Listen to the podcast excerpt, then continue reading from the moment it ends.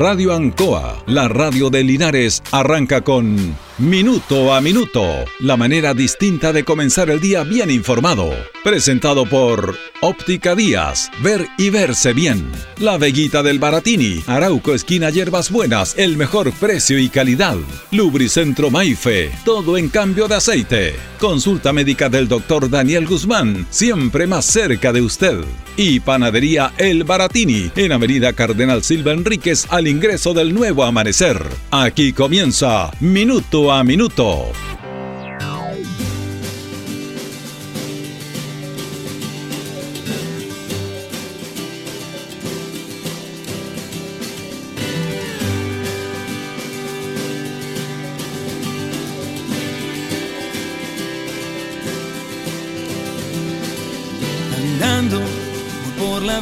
Bueno, en este mundo que vivimos, en esta sociedad que vivimos, básicamente capitalista, eh, materialista, queríamos conversar sobre situaciones puntuales que tienen que ver con el comportamiento de las personas y también cómo miramos la vida y cómo hacen que miremos la vida, que influyen en los comportamientos y cómo se está desarrollando la sociedad. Vamos a recordar a dos personas, dos personajes de los tantos que hay en. El otro día conversábamos en otro programa. Todas las ciudades tienen personajes. Personajes distintos, diferentes, que se van enraizando en la, cultura de las ciudades y que son parte de las ciudades. Son parte de las comunidades. Eh, son parte del paisaje urbano, como se dice. Deberíamos aprender de ellos. Uno está recordado en el corazón neurálgico de la ciudad de Linares, a un costado del Odeón, en plena plaza de armas, está esta figura de Cervandito. Para las nuevas generaciones, indudablemente van y lo ven y preguntan quién es o quién fue Cervandito. ¿Por qué le colocan una estatua ahí en la plaza? Además, con sus pies descalzos, con su inevitable cigarrillo y con una bolsa que recorría la ciudad de Linares. Cervandito era un personaje, un personaje eh, querido por toda la ciudad. Es aquí donde yo quiero entrar en el tema que, que es necesario que conversemos y que reflexionemos, porque debemos aprender de esto. Y Cervantito lo quería todo sin tener nada, no tenía nada. Era un vagabundo, era una persona que eh, no se supo de familia, que solamente andaba por las calles, que hacía el bien, que se conversaba con él, que lo veían, que lo ayudaban. Nunca le faltó nada. Aunque no tuviera nada, nunca le faltó nada. Él era feliz comiendo un plato de comida, recibiendo un plato de comida, teniendo donde cobijarse, teniendo la ropa en la cual se puede desarrollar. Pero nada más. Y él, él trascendió.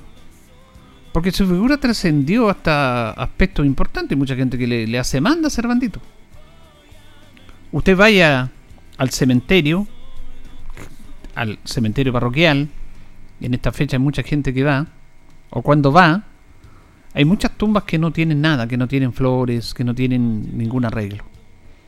Sin embargo, la tumba de Cervantito siempre está con velas, siempre está con flores. Jamás ha dejado de tener una flor, una vela por el favor concedido y una visita. Y él no tenía familiares, que no se sepa. La comunidad, la ciudadanía, va y se encomienda a él. Estos son casos, son fenómenos sociológicos para explicarlo de otra manera. Pero la reflexión que yo quiero hacer es que él da un ejemplo. Y no se trata de que vivamos sin tener nada, no nos vamos a los extremos. Tampoco queremos irnos a los extremos. Todos queremos pasar material, una comodidad en nuestros hogares, un buen trabajo, de eso no hay discusión. Yo me refiero al verdadero, la alma empírica, verdadera del ser humano. Porque Cervantito nos enseñó que él era feliz, con, con el abrazo, con la sonrisa, con la conversación, con el apoyo que le daba la gente. Y eso trascendió tremendamente. Como un personaje como él, se ganó el cariño de la gente. Sin nada, porque él no tenía nada y no prometía nada. Porque hay muchos que se ganan el cariño por un estatus político, por tema económico, porque le dio pega, no sé. Pero Cervantito no. Entonces, ese es el verdadero espíritu. Y nosotros decíamos, el verdadero, el verdadero espíritu de Cristo está arraigado en este personaje. Por eso este personaje no es y no va a ser olvidado jamás, a pesar que pasen generaciones y generaciones, que pase el tiempo, que muchos ni siquiera lo conocieron. Sin embargo, se preguntan el porqué de este, de este personaje. Y bueno, las familias les van contando, los amigos les van contando, mire, era esta persona, pasó esto, esto, esto, esto. Murió en forma trágica. Pero él nunca murió, siempre está con todos. No aparece en los diarios, no aparece en la televisión, no se le hacen reconocimiento. Él ya falleció. Pero ser bandito simplemente era conocido por su nombre. Ser bandito trascendió mucho en esta sociedad. Por su forma de ser. ¿Qué falta nos hace la humildad, la sencillez, el respeto? Y no se trata de, de confundir esto con no tener nada, con pobreza, no, no se trata de eso. Se trata estamos hablando no de lo material, estamos hablando básicamente del espíritu del alma. Porque hay gente que no tiene nada, que no tiene nada, pero que es miserable en su forma de ser. Hay otra gente que tiene mucho y que es bondadosa. Cervantino no tenía nada y era feliz como era. Entonces eso debe ahora, en los momentos que estamos viviendo, servirnos porque este sistema por el cual estamos siendo dominados, porque estamos siendo dominados por un sistema económico de libre mercado, le dice a las personas que tienen que progresar en lo material. Te habla de crecimiento, de tener más cosas. De eso te habla. A eso te incentiva. Y se habla de la meritocracia, que tú tienes que tener mérito, tienes que trabajar, esforzarte para poder ser alguien en la vida. Eso es una cosa esencial, que todos lo sabemos, pero este sistema capitalista del libre mercado eh, acuñó eso en todas las personas. Les, les enseñó a que tener más cosas, a tener lo más material, mayor crecimiento era mejor. No les enseñó valores. Se decía que el mercado no tiene sentimiento y no tiene sentimiento. Y el ser humano le está faltando el sentimiento del alma, del espíritu, en relacionarnos, en conversarnos. Y por eso yo saco a la luz este personaje. Puedo sacar otro, voy a sacar otro, pero no voy a tener tiempo. Porque cuando los dicen hay que esforzarse, hay que trabajar, como decía la canción, porque esto tiene mérito y mensaje de los prisioneros, nos enseñaron esto para qué? Para terminar bailando y tirando piedra. Eso es lo que dice cuando dice el baile de los que sobran. Hay un contenido detrás de esta canción que fue tomado por muchas personas, por muchos jóvenes, que les decían que se esforzaran, que trabajaran, que estudiaran. ¿Para qué? Para terminar bailando y tirando piedra. Porque la meritocracia de este país está solamente ligado a factores que tienen que ver con apellidos, con condición social, por situaciones, por donde vives y por la condición que tú tengas en la vida. Los hijos de esas personas van a tener todos los privilegios. ¿Van a tener meritocracia? Sí, pero una minoría. Porque los demás estudian, trabajan, ¿para qué? Cuando se habla, nunca en la historia de este país, y es verdad, se logró que muchas generaciones sacaran a hijos profesionales, que estudiara en la universidad, que tuvieran su título, como nunca antes. ¿Y para qué? ¿No se habla la cantidad de cesantes ilustrados que hay en este país? Jóvenes que con esfuerzo y sacrificio sacan su título y después no hayan en qué trabajar. Y trabajan en cosas que no tienen nada que ver con lo que ellos estudiaron, porque no se les da la posibilidad, porque la posibilidad está solamente centrada y concentrada en algunos en los altos puestos de los directorios de este país, que son los que más plata ganan, de las grandes empresas. Primero, el amigo del apellido tanto, del partido tanto, de los que viven en un sector acomodado en Santiago, en Santiago hay otro país, en el sector denominado Barrio Alto, ellos no saben lo que pasa en los otros lados y aparecen solamente cuando hay elecciones. Cuando el ministro Mañalich dijo no tenía idea que había tanta pobreza, que había tanto inconveniente en sectores de Santiago, ¿no? porque él no sabe eso. Bueno, y ahora aparecen personajes diciéndonos yo voy a trabajar por ustedes y sigamos por este camino. No, este camino es un camino del fracaso total. Entonces, por eso, estos personajes que yo les menciones, menciono como observandito, personajes nobles, simples, con un espíritu millonario, es lo que le hace falta a este país. Porque aquí ustedes mismos, la gente misma, se saca la mugre trabajando para que le paguen un sueldo de miseria. Para que esté ahí, pucha, ojalá que no me, no me echen de mi pega, como pasó con el estallido social muchas condicionantes para ellos. Y si yo quiero adquirir más cosas, bueno, tengo que endeudarme y el sistema me pasa plata, si esto está todo planificado. No importa.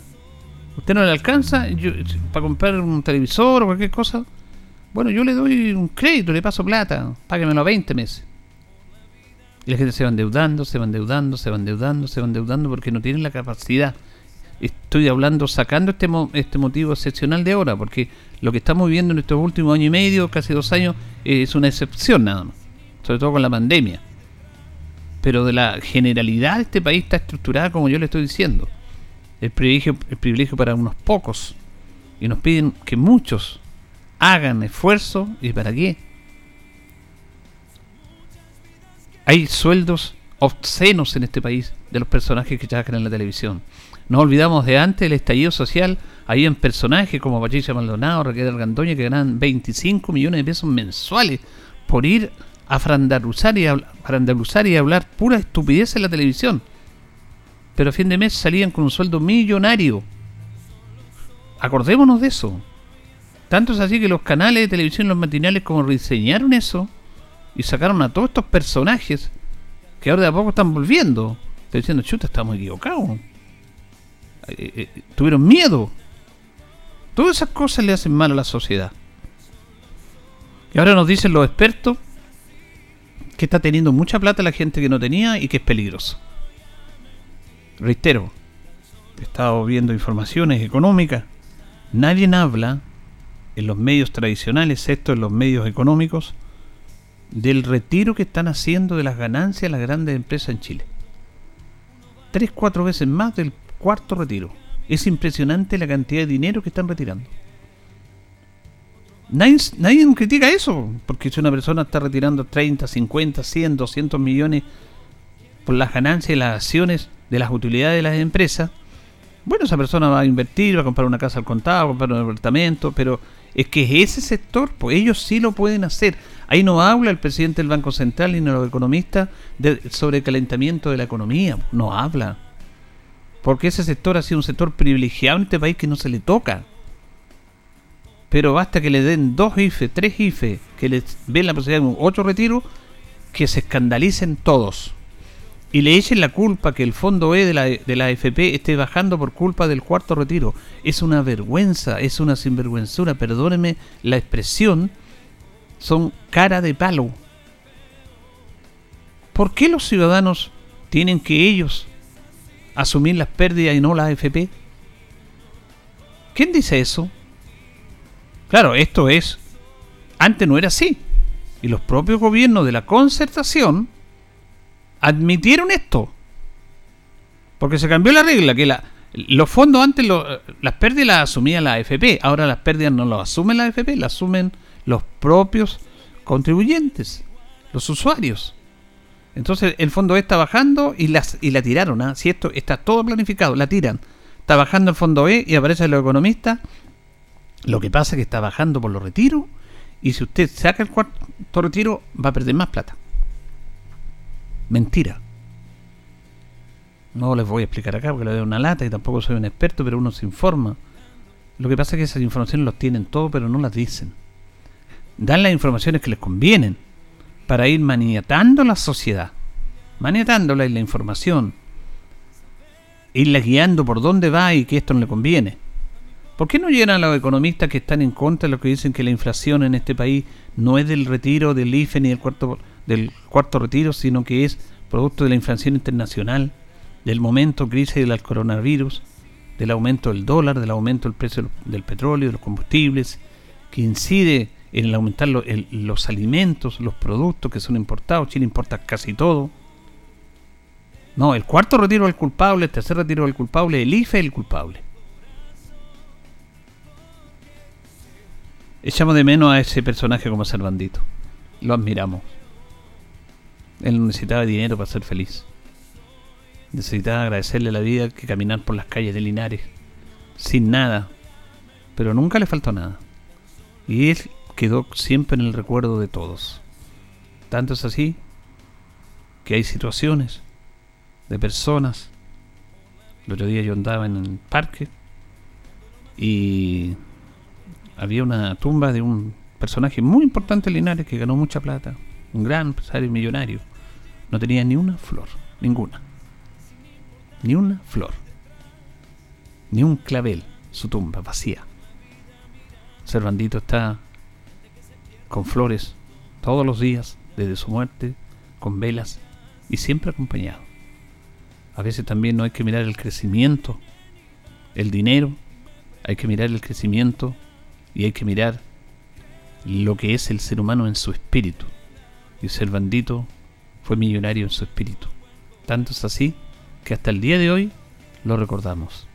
Y eso le hace falta a nuestra sociedad. Señoras y señores, estos comienzos con valor agregado de minuto a minuto en la radio en son presentados por Óptica Díaz, que es ver y verse bien. Óptica Díaz es ver y verse bien. Usted ya nos conoce, somos calidad, distinción, elegancia y responsabilidad.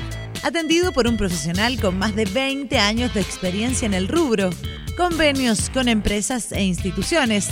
Marcamos la diferencia. Óptica Díaz es ver y verse bien. ¿Cómo le va? Buenos días, buenos días. Gusto saludarlo. Comenzamos minuto a minuto en la radio Ancoa en este día, viernes 29 de octubre. Se nos va el mes de octubre ya. Hoy día saludamos a los Narciso, es el día 302 del año. Y como siempre, estamos en la compañía de don Carlos Agurto en la coordinación. Tenemos 10 grados de temperatura en la ciudad de Linares, va a tener una máxima de 27. Se nos nubló esta mañana, estaba despejado y me dio frío. Ahora este lado, realmente increíble. Dicen que en esta fecha, por el primero o al 1 de noviembre, el Día de Todos los Santos, siempre como que se echa a perder el clima. Pero bueno, estamos en esta primavera tan, tan especial. Eh, vamos a ir a la pausa con nuestros patrocinadores, Carlitos, y ya retornamos. Estamos en Minuto a Minuto en Radio Ancoa. Radio Ancoa. La mejor manera de comenzar el día informado. La consulta médica del doctor Daniel Guzmán siempre más cerca de usted. Se atiende por FONASA, ISAPRE, DIPRECA, CAPREDENA y particular. Se hace lavados de oídos. El doctor Daniel Guzmán lo espera en Kutmoller 333 frente a la plaza. Lubricentro Maife, todo en cambio de aceite. Le dejamos su vehículo como nuevo. Personal calificado, una atención cercana, convenios con empresas e instituciones. Maife, el lubricentro de Linares, ubicado en Esperanza 633, entre Lautaro y Yumbel. La panadería del Baratini, el mejor pan, tortas, pasteles, brazos de reina de nuestra propia elaboración. Abarrotes, cecinas, frutas y verduras. El mejor precio y la mejor calidad. Lo esperamos en Avenida Cardenal Silva Enríquez, al ingreso del nuevo amanecer. Estamos a su servicio. Óptica Díaz es ver y verse bien. Usted ya nos conoce, somos calidad, distinción, elegancia y responsabilidad. Atendido por un profesional con más de 20 años de experiencia en el rubro, convenios con empresas e instituciones. Marcamos la diferencia. Óptica Díaz es ver y verse bien. Bien, son las 8 con 20 minutos, 8 con 20 minutos, minutos en la radio Ancoa. Nos acompaña también Tentaciones. Tentaciones, a lo mejor en tortas, pasteles, empanadas. Y ya inauguramos, estamos en Curmol, estamos en Jumbel 579 en Curmol Independencia. Vaya a hacer su torta para celebrar, para compartir. Torta trasnochada, crema de lúcuma, el sabor que usted quiera. Se lo vamos a checar ahí. También nos acompaña Tentaciones. Vamos a establecer un contacto en este momento con don Gustavo Benavente, candidato a diputado por el distrito 18. ¿Cómo está don Gustavo? Buenos días. Muy buenos días, don Julio, y un saludo a todas las auditoras y auditores de Radio Encoa de Linares. Bueno, estamos ya, como diría un hípico, en tierra derecha, en el... Ah, eh, ¿Cierto? Así es, ya giramos la curva. Sí, vamos. ¿Cómo ha sido ese proceso? ¿Cómo, ¿Cómo están mirando cómo ha sido el trabajo, el terreno con la comunidad? Bien, pues, don Julio, bien. Bastante intenso, pero, pero con mucha alegría y también con mucha responsabilidad, eh, como el desafío que asumimos, pues. Así es. Eh, siempre está en terreno, obviamente, y como decíamos anteriormente, ustedes se nutren de lo que le dice la comunidad. ¿Cuáles son los aspectos importantes en las peticiones de la comunidad y en el trabajo que se podría solayar en eso? Bueno, eh, don Julio, como dice usted, hemos estado en muy fuerte contacto con todas las personas en, en- en las 11 comunas del Maule Sur. Y la verdad es que la- lo que nos manifiestan en general las personas es un poco eh, que quieren, eh, que anhelan de una otra manera que se reactive el país. Quieren volver a que las personas, eh, volver a que se, ojalá se generen nuevas fuentes de trabajo, pese que hay oportunidades de trabajo, pese a que hay oportunidades de trabajo, pero que hay muchas personas que todavía no quieren trabajar. Yo creo que eso es un tema que está muy fuerte, sobre todo en la pequeña y mediana agricultura. Y por otro lado, también las personas también están viviendo un periodo de incertidumbre, no saben qué va a pasar producto to- eh, sobre todo de esta convención constituyente, de tal manera que yo creo que esos son los temas que nos han manifestado. Independiente que también hay temas de seguridad ciudadana que también están presentes en el, en el, en el día a día de las personas. Fíjese que hay una situación bien especial y particular que se estaba dando en estos análisis políticos porque antes la gente en su gran mayoría tenía decidido su voto eh, por un tema Sí. ideológico, por cercanía y por muchos aspectos. Y ahora, de acuerdo a lo que dice lo entendido, lo que uno conversa incluso con la gente, como que la gente todavía no tiene decidido su voto. Así es, así es. Yo creo que hay muchas personas que todavía están indecisas en los tres, en, en- en las tres elecciones que se van a producir, tanto presidencial como parlamentaria y de consejero regional. Yo he escuchado a mucha gente que me ha dicho, mire, yo voto más por la persona, por las características personales del candidato o por la gestión, si es que han hecho buena o mala, en el caso de aquellos parlamentarios o consejeros regionales que van a la reelección. Ahora, eh, pasando al ámbito presidencial, usted es candidato de la UDI y supone que eh, es. este fenómeno que se ha dado a conocer en el cual ustedes llevan a un candidato, hicieron una primaria, el candidato de la UDI, don eh, Joaquín Levin, perdió, bueno, todos apoyaban a Sichel, pero ahora se está dando un fenómeno que se están descolgando muchos y están apoyando a José Antonio Cas. En el caso suyo, ¿cuál es su situación particular? ¿Usted apoya a Sichel como debe ser de acuerdo a la primaria o está apoyando a Cas?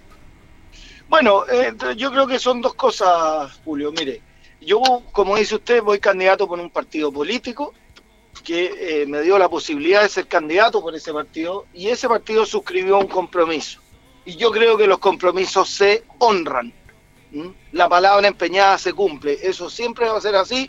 A mí me enseñaron desde niño. Eso no quita que hoy la centroderecha tenga dos buenas opciones presidenciales para enfrentar esta elección. Yo yo creo que basta de divisiones entre las dos opciones presidenciales. Son dos muy buenas opciones y no tenemos que pelear entre nosotros. Eh, nuestro adversario político está en la izquierda y específicamente en la izquierda radical. Hacia allá es donde tenemos que mirar nuestro adversario. El que pase a segunda vuelta, sea Cast, sea Sichel, contará con todo nuestro apoyo con todo nuestro apoyo y tenemos que esforzarnos todos, cuadrarnos todos detrás de la figura que pasa a segunda vuelta para ganar esta elección presidencial. Pero usted, de acuerdo a su compromiso, apoya en esta instancia a Sichel. Bueno, ya sí, ya le respondí, los, los compromisos se honran, eh, Mm, mm. Julio. Sí, eh, eso es importante. Lo que, y claro, la gente lo que no le gusta estas divisiones, estas peleas, pocas propuestas, eh, lo hemos llevado solamente en pelea, en descalificación entre los candidatos y pocas propuestas que es lo que quiere la sociedad y la comunidad para, para salir adelante.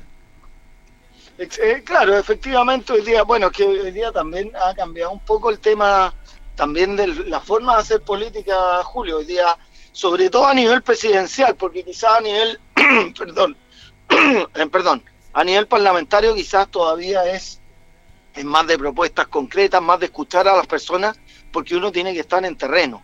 Pero a nivel presidencial ha cambiado un poco y hoy día es un tema más de redes sociales, más de la cuña por redes sociales que el contacto directo, directo con las personas. Eh, le estoy hablando de elección a nivel presidencial. Porque es más difícil estar con todas las personas, con mucha gente en un mismo lugar, de tal manera que la visita al candidato, por ejemplo, la visita a un candidato a nuestra región, lo más importante es la cuña que después se saque de esa visita a redes sociales, más que lo que el candidato estuvo con las personas, porque son con grupos reducidos de personas, etcétera. Ahora, eh, tengo entendido que usted va a hacer una actividad que hubo en Longaví en el tema de rescatar las tradiciones chilenas.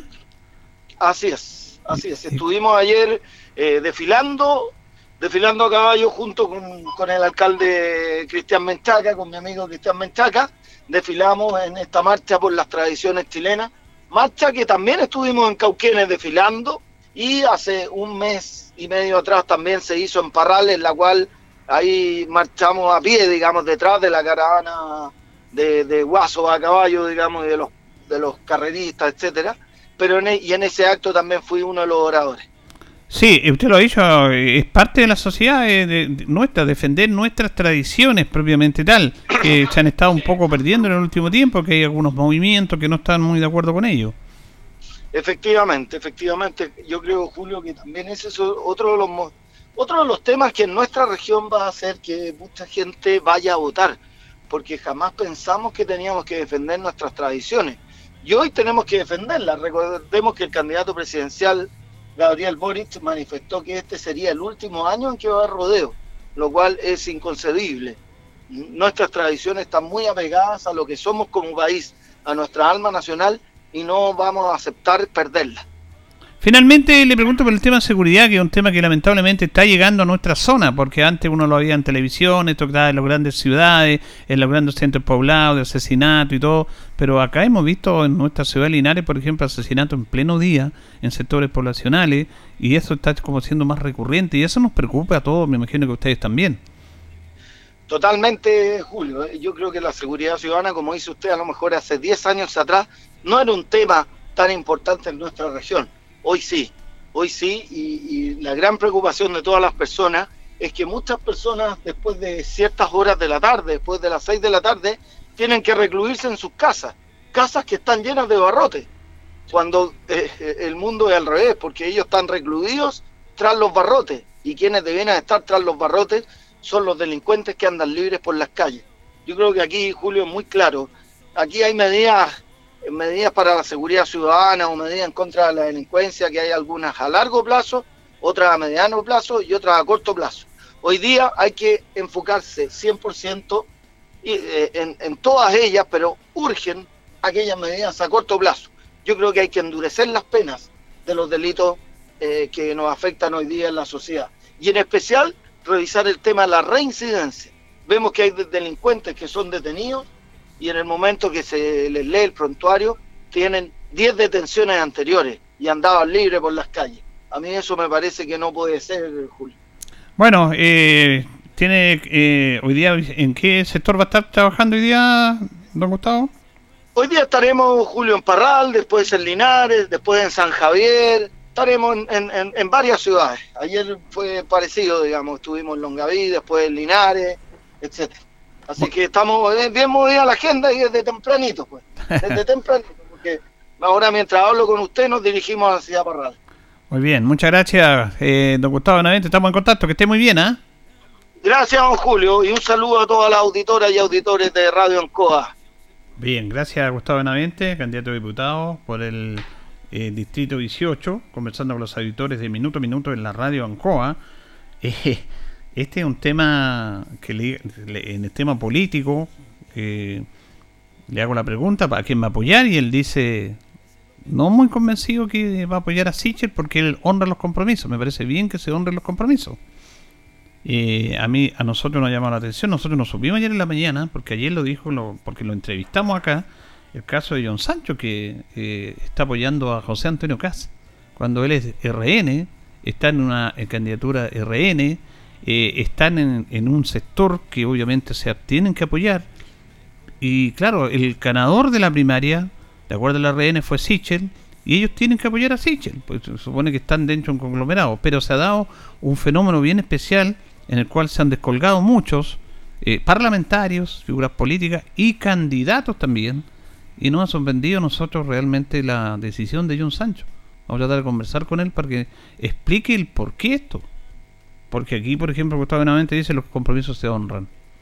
Y el compromiso de apoyar a Sichel. Ahora, si no pasa Sichel y pasa Kass, bueno, apoyaremos a Kass en la segunda vuelta. Pero hay otros que no, que se olvidarán de la primaria, que no están en ese compromiso de apoyar, muchos, y están pasándose la vereda al frente. Y eso, es la verdad que es bien especial, eso explica la poca consecuencia en política. Por eso yo, la verdad es que nos ha sorprendido esta decisión de John Sancho de, de apoyar a José Antonio Caz. Él lo puede apoyar, es un tema, obviamente, cada uno apoya lo suyo y toma decisiones y consecuencias en política. Pero es como para conversarlo con él. Vamos a conversar con él el motivo de esto. Vamos a ir a la pausa, don Carlos, y ya retornamos en nuestro segundo bloque.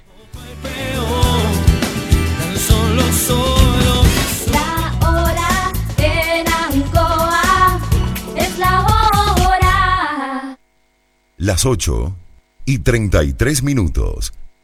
Han sido tiempos difíciles, de incertidumbre, porque las ventas han bajado, hemos tenido miedo y preocupa no saber cuándo las cosas mejorarán. La pandemia nos ha afectado a todos. Me acerqué a OrienCop buscando una solución y mi sorpresa fue enorme. Entendieron de inmediato mi situación y juntos buscamos la mejor alternativa para salir adelante con mi negocio. Reactiva tu negocio con OrienCop. Solicita tu crédito microempresas de 14 millones en 48 o 60 cuotas con una tasa súper baja. OrienCop, cooperativa de ahorro y crédito.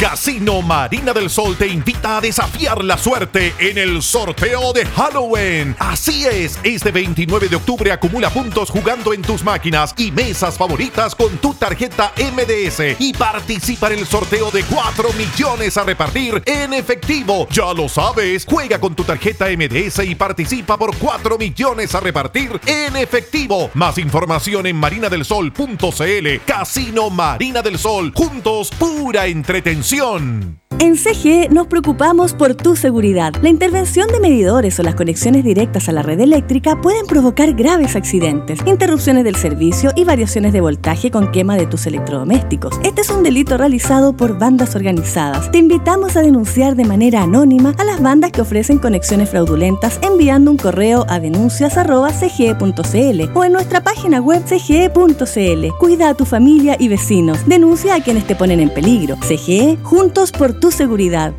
La Teletón se vive todos los días en los 14 institutos y se vive en las casas de millones de familias a lo largo del país.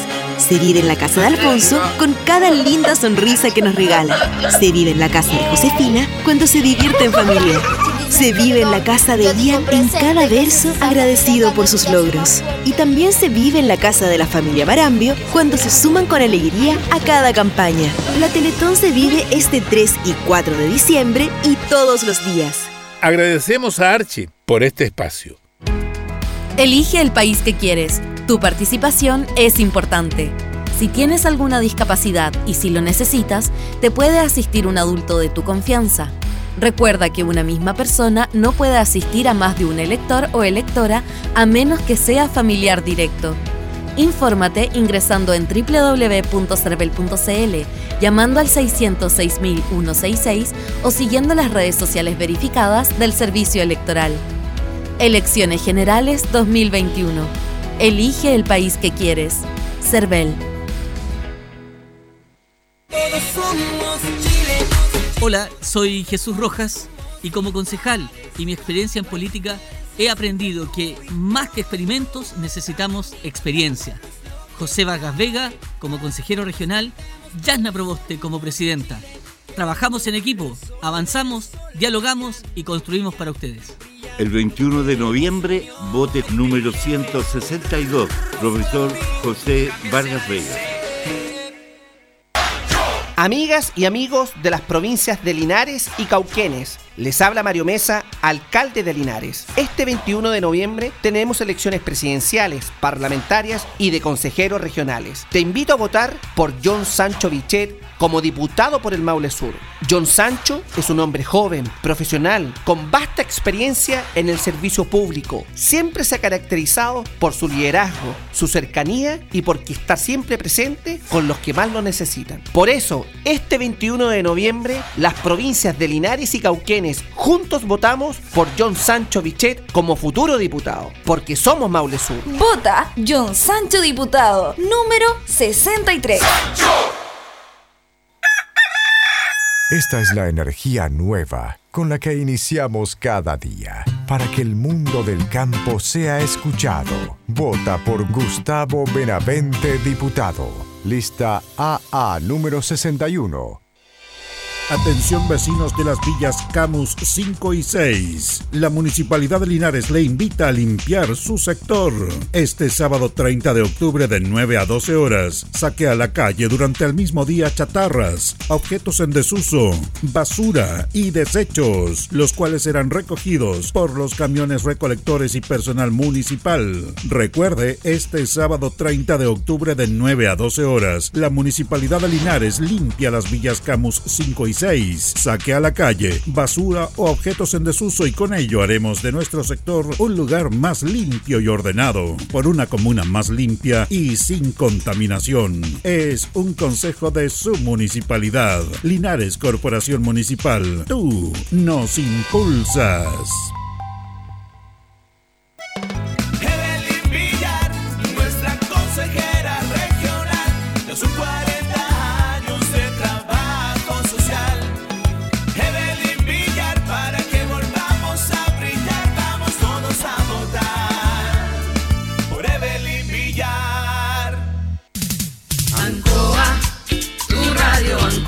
El 95.7 Radio Ancoa. La radio de Linares, más cerca de ti.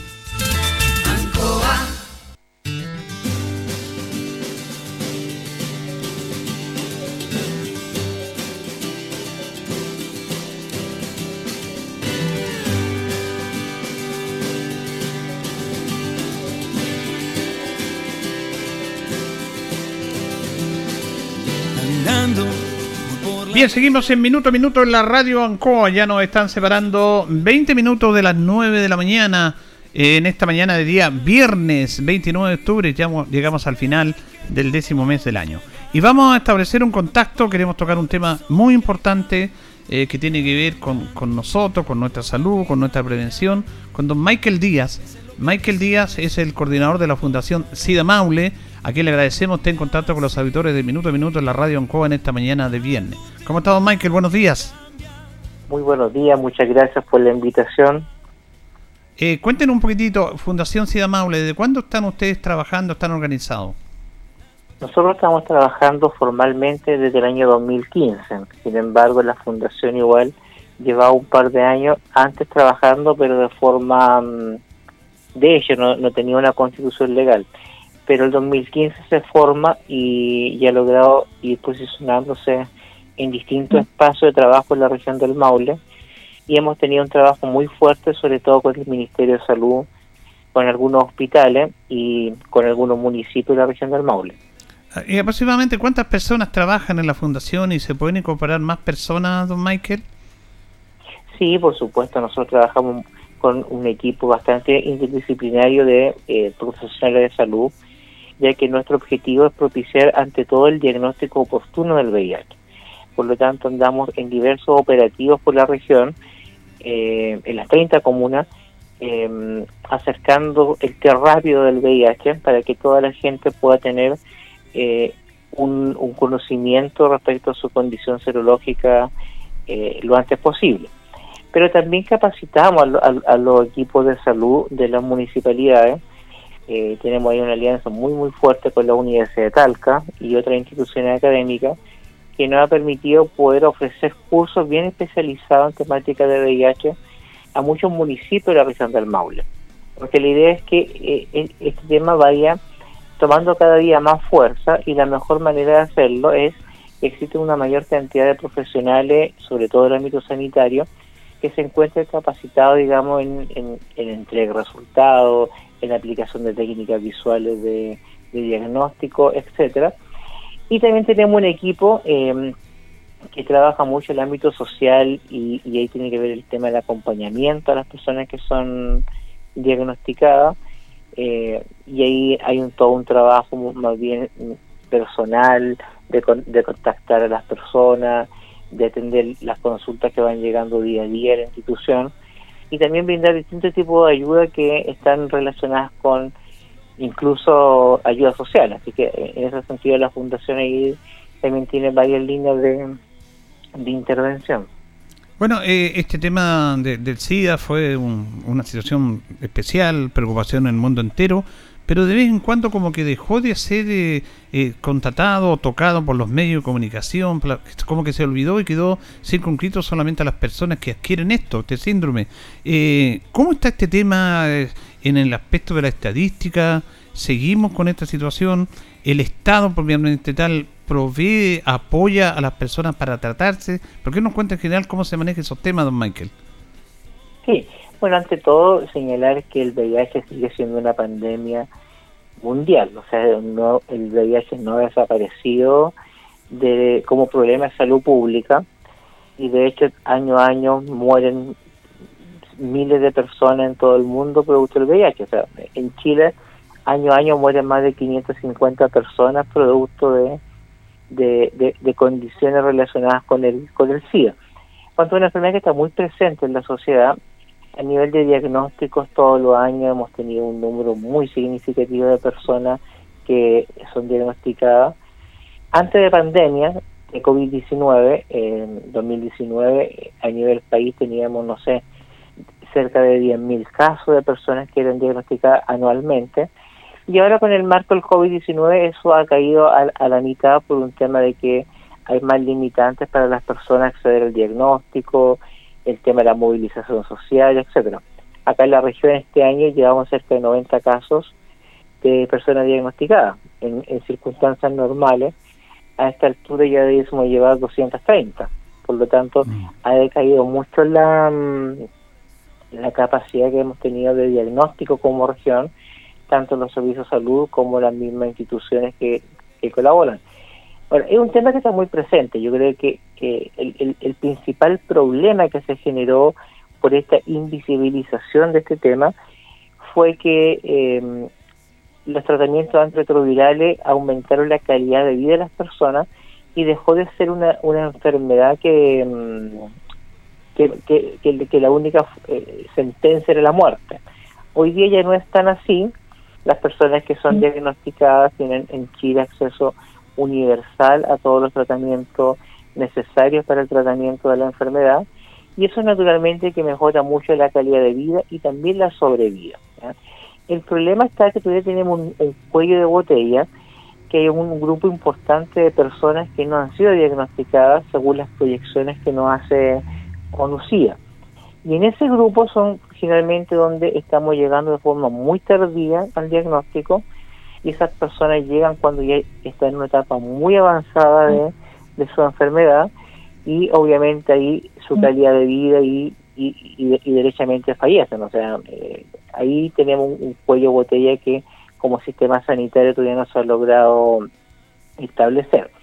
Y eso tiene varios factores. Yo creo que uno de los principales tiene que ver con que tampoco la Autoridad eh, Nacional de Salud se ha preocupado mucho del tema en los últimos años se limita, por ejemplo, a, disponer de los rabios para el diagnóstico, se limita, por ejemplo, a determinados proyectos de intervención, pero las campañas nacionales que eran bastante fuertes en el pasado, en el cual se educaba a la ciudadanía respecto, por ejemplo, al uso del condón eh, u otros temas, ya no son tan fuertes y por lo tanto han perdido bastante interés por parte de la comunidad y creemos que es importante nuevamente relevar ese tema y es una, una forma de hacerlo es lanzando una buena campaña que nazca netamente del gobierno. O sea, el gobierno tiene la capacidad eh, comunicacional y política para poder hacer un, mm. un mensaje que mm. llegue a toda la población. Claro, eh, sobre interesante. Comenzamos con Michael Díaz, eh, coordinador de la Fundación Sida Maule. En esta conversación en la mañana viene con, con Radio Ancoa. Es muy importante lo que dice usted, porque yo le decía como que se dejó de visibilizar esto y esto tiene que estar permanentemente, como bien lo dice usted, esto es una pandemia, no se ha terminado. Eh, sí han avanzado los tratamientos para eh, que las personas tengan una mejor calidad de vida, de tener un poco los casos de fallecimiento, para la gente muere igual por esto. Y es necesario, me parece muy importante. ¿Han tenido algún eco en estas peticiones que hacen ustedes para tratar de retomar las campañas y visibilizar nuevamente este tema? Sí, naturalmente, el gobierno siempre, el programa nacional, trata de hacer su mejor esfuerzo a la hora de poder implementar, digamos, esto. El problema con las políticas del VIH es que son muy extensas, abarcan demasiado aspectos. Si pensamos solamente en el ámbito del, tratamiento, de lo que significa de 64 mil personas que viven con VIH actualmente eh, reciben tratamiento en los hospitales, en los hospitales de la República. Estamos hablando, por ejemplo, de inversión de más de 112 mil millones de pesos. Por lo tanto, claramente, eh, reinvertir en otras áreas, como el área de la prevención, eh, a veces resulta un poco difícil para, para el Ministerio porque el, el, destino, digamos, del, del gran eh, inversión pública está en tratamiento. Por lo tanto, nosotros siempre le hemos dicho a la autoridad que tiene que haber un, financiamiento basal que permita, digamos, aumentar al, mayor nivel posible eh, la prevención. Y la prevención significa generar campañas, generar mucha educación social. Ahora, nosotros sabemos que las conductas de la población han cambiado. Por ejemplo, hay, hay muchas prácticas sexuales que hoy son, están muy presentes, por ejemplo, ahora se consumen drogas, se consumen un montón de, sustancias, por ejemplo, para aumentar el placer sexual, etcétera. Y son prácticas que ya están instaladas dentro de las conductas de la, de la ciudadanía. Por lo tanto, nosotros como instituciones y el Estado también tiene que entender que esto va evolucionando y no podemos seguir con un modelo que a lo mejor no funcionó muy bien en una época que como los 90. Por lo tanto, bajo esa lógica, en Chile, por ejemplo, hace más de 10, 12 años, que no se hace un estudio nacional de comportamiento sexual y tampoco se hace un estudio de prevalencia para saber efectivamente en qué población o en qué grupo de población se encuentra mayormente los nuevos diagnósticos. Y eso es un problema eh, a la hora de implementar políticas públicas y por eso al final vemos que se hacen algunas cosas que pueden ser interesantes, pero que lamentablemente no surten el efecto que se desea porque no teníamos, digamos, la evidencia necesaria para poder, digamos, eh, formular estas políticas públicas. Y eso es un problema que como país nosotros hemos, lo hemos dicho en varias oportunidades, pero nunca hemos tenido, digamos, una respuesta. Cuando digo nosotros nos referimos a todo el mundo de, la, de las organizaciones, un movimiento que es bastante fuerte, pero que lamentablemente, como todos los movimientos, también ha ido perdiendo fuerza a lo largo de los años. Sí, hay un tema también que le quería preguntar, eh, don Michael, que tiene que ver con un tema cultural. Eh, muchas personas, eh, y claro, yo le voy a preguntar por en qué sector, en qué grupo se manifiesta esto, porque antes más o menos lo teníamos conocido, pero como bien, dice usted, han ido cambiando las conductas y evolucionando toda esta situación, y cualquiera puede estar expuesto a esto. Pero también eh, hay un tema cultural, que hay gente que no se quiere hacer el examen por miedo, y hay un rechazo de la sociedad una sociedad que una sociedad chilena que es bastante clasista y discriminatoria hacia estas personas y en este tipo de enfermedades. ¿Se ha avanzado en esto? ¿Se sigue manteniendo esa discriminación hacia estas personas? Sí, de hecho la región del Maule se caracteriza por ser una, una región que estigmatiza bastante a, a las personas con VIH. De hecho, en los últimos años siempre tenemos casos de, de discriminación y por cosas que son realmente impresentable. Y eso se da, y se da no. Ahora, a nivel internacional, incluso ONU-SIDA, el año 2013, estableció un día internacional, que es el primero de marzo, para, digamos, visibilizar el tema de la discriminación que viven las personas que con VIH. Por lo tanto, se ha tenido que llegar incluso a establecer un día, un hito, dentro de la agenda internacional para visibilizar esta realidad y alertar a los gobiernos, alertar a la sociedad civil, alertar a la ciudadanía y que esto es un problema que no eh, es mucho más amplio, mucho más complejo de, por ejemplo, eh, asociarlo con determinadas conductas sexuales. Por ejemplo, Si usted escuchó estos días al presidente de Brasil, Bolsonaro, asociar la vacuna del COVID, por ejemplo, con, con la transmisión del VIH, ahí uno se pregunta, bueno, ¿cuánto hemos avanzado también en el discurso? O sea, si, mm. si tenemos jefes de Estado que andan con, con prejuicios, con falacias, eh, desinformando a la, opinión pública, claramente significa que estamos años luz de, de poder erradicar el estigma y la discriminación que pesa sobre el VIH y el SIDA. Sí, usted lo ha dicho muy bien. El discurso es muy importante en esto. ¿ah? Y lo segundo, justamente un tema cultural. Y, y, como es un tema cultural, la cultura avanza más lento de lo que uno quisiera. Y ahí tenemos un problema que tiene que ver con el tema de la educación. Si en Chile, por ejemplo, no hay unas políticas educacionales en las cuales estos temas se puedan abordar de forma integral y de forma permanente dentro de las comunidades educativas, es que no tenemos una ley de educación sexual integral que, sea coherente a, los tiempos que está viviendo el país, claramente tenemos ahí un gran obstáculo, o sea, nosotros no estamos llegando a, la, a, los jóvenes, no estamos llegando a los niños, mm. no se está llegando a ese grupo importante de personas que van a formar la sociedad del futuro. Por lo tanto, ahí tenemos dos elementos que no hemos podido instalar. Uno, generar las barreras necesarias para que la persona vaya teniendo conciencia de lo que significa el VIH y cómo protegerse, y también hemos sido capaces de ir educando sobre el respeto, sobre la, la tolerancia, hacia, eh, hacia lo diverso en, general. Y eso es un problema que todavía vamos a ver en, los próximos años porque mientras no existan, digamos, estas herramientas legales, eh, no se puede avanzar más allá. Así es, bueno, hay esto trabajo que hacer. Finalmente, ¿tienen estadística de casos en la región del Maule ustedes, Michael? Sí, en este momento en la región del Maule presenta alrededor de 1.600 casos estos casos generalmente están atendidos en un 90% en los, los tres hospitales de Curicota, Alquelinares, que son las únicas tres centros especializados que cuentan con un programa, una FES, que es donde se atienden a las personas con VIH. Eh, pero sí, de hecho cada hospital tiene también sus propias particularidades, por ejemplo el hospital de Linares, que me imagino que a usted le va a interesar, de hecho no cuentan con ni siquiera un staff profesional adecuado eh, que pueda permitir, digamos, prestar todas las prestaciones que sean necesarias. A diferencia, por ejemplo, el Hospital de Talca, que sí tiene un equipo mucho más interdisciplinario y mucho más mm, amplio.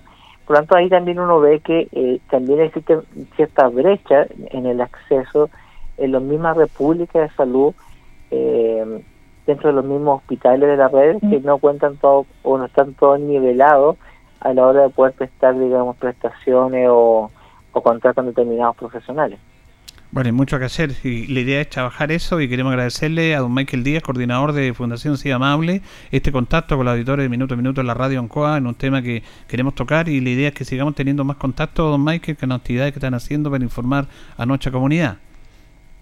No, por supuesto, yo le, le agradezco mucho el interés de la radio por visibilizar esta, esta temática Ahora justamente dentro de unos dos semanas, tres semanas más, se nos viene una conmemoración que es sumamente importante dentro de la agenda internacional, que es el Día Mundial del SIDA, un día que fue establecido por eh, eh, la Organización Mundial de la Salud y que hoy ya forma parte del OITO dentro del sistema internacional, y una forma también de visibilizar que el VIH todavía está presente en la sociedad, que el VIH sigue siendo un problema para la salud pública, que tenemos metas que cumplir como país y como Estado, por ejemplo, las metas al año 2025, que tenemos cuatro años, son lograr que el 95% de las personas que tienen con VIH logren un diagnóstico oportuno, que ese 95% se encuentre en tratamiento de antirretroviral y que ese 95% logre una supresión viral. Y eso es sumamente importante el tercer punto, porque logrando la supresión viral, una persona que vive con VIH no transmite el virus. Y ahí nosotros ya logramos romper con la cadena de transmisión. Por eso es importante esto cuando uno dice hagamos campaña de testeo, hagamos campaña de educación, pero sobre todo hagamos campaña de adherencia, porque es la única forma que tenemos, científicamente validada, con evidencia internacional muy, muy confiable, que nos permite, digamos, eh, pues a largo plazo, al año 2025-2030, ya que nadie se enferme de SIDA. El VIH probablemente nunca va a desaparecer de nuestras vidas, pero lo importante es que la gente no se enferme y, la enfermedad es el SIDA. Por lo tanto, tenemos que erradicar el SIDA como enfermedad y eso ha sido un, obstáculo que, todavía no se ha logrado superar. Don Michael Díaz, muy gentil por este contacto con la auditoría de Minuto a Minuto. Que tenga buen día. Muchas gracias. Muchas gracias, que estén muy bien. Bueno, una nota interesante, súper interesante de tema de salud pública que quisimos compartir con ustedes a través de esta información y esta entrevista con don Michael Díaz, coordinador de Fundación SIDA Maule, que es la única fundación en la región del Maule que trabaja estos temas. Tenemos casos todavía, el SIDA no, no se ha ido, está ahí con nosotros y es un tema muy muy importante que darlo a conocer, que es parte que todos tenemos que cuidarnos y también de política y de salud pública, pero las fundaciones hacen un trabajo fundamental en esto. Eh, nos vamos, nos despedimos. Eh, le agradecemos sintonía a ustedes por escucharnos, a don Carlos ahí en la coordinación.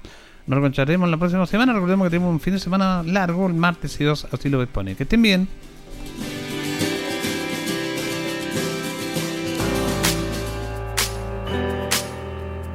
Radio Ancoa 95.7 presentó Minuto a Minuto. Noticias, comentarios, entrevistas y todo lo que a usted le interesa saber. Minuto a Minuto. Gracias por su atención. Las opiniones vertidas en este programa son de exclusiva responsabilidad de quienes las emiten y no representan necesariamente el pensamiento de Radio Ancoa de Linares.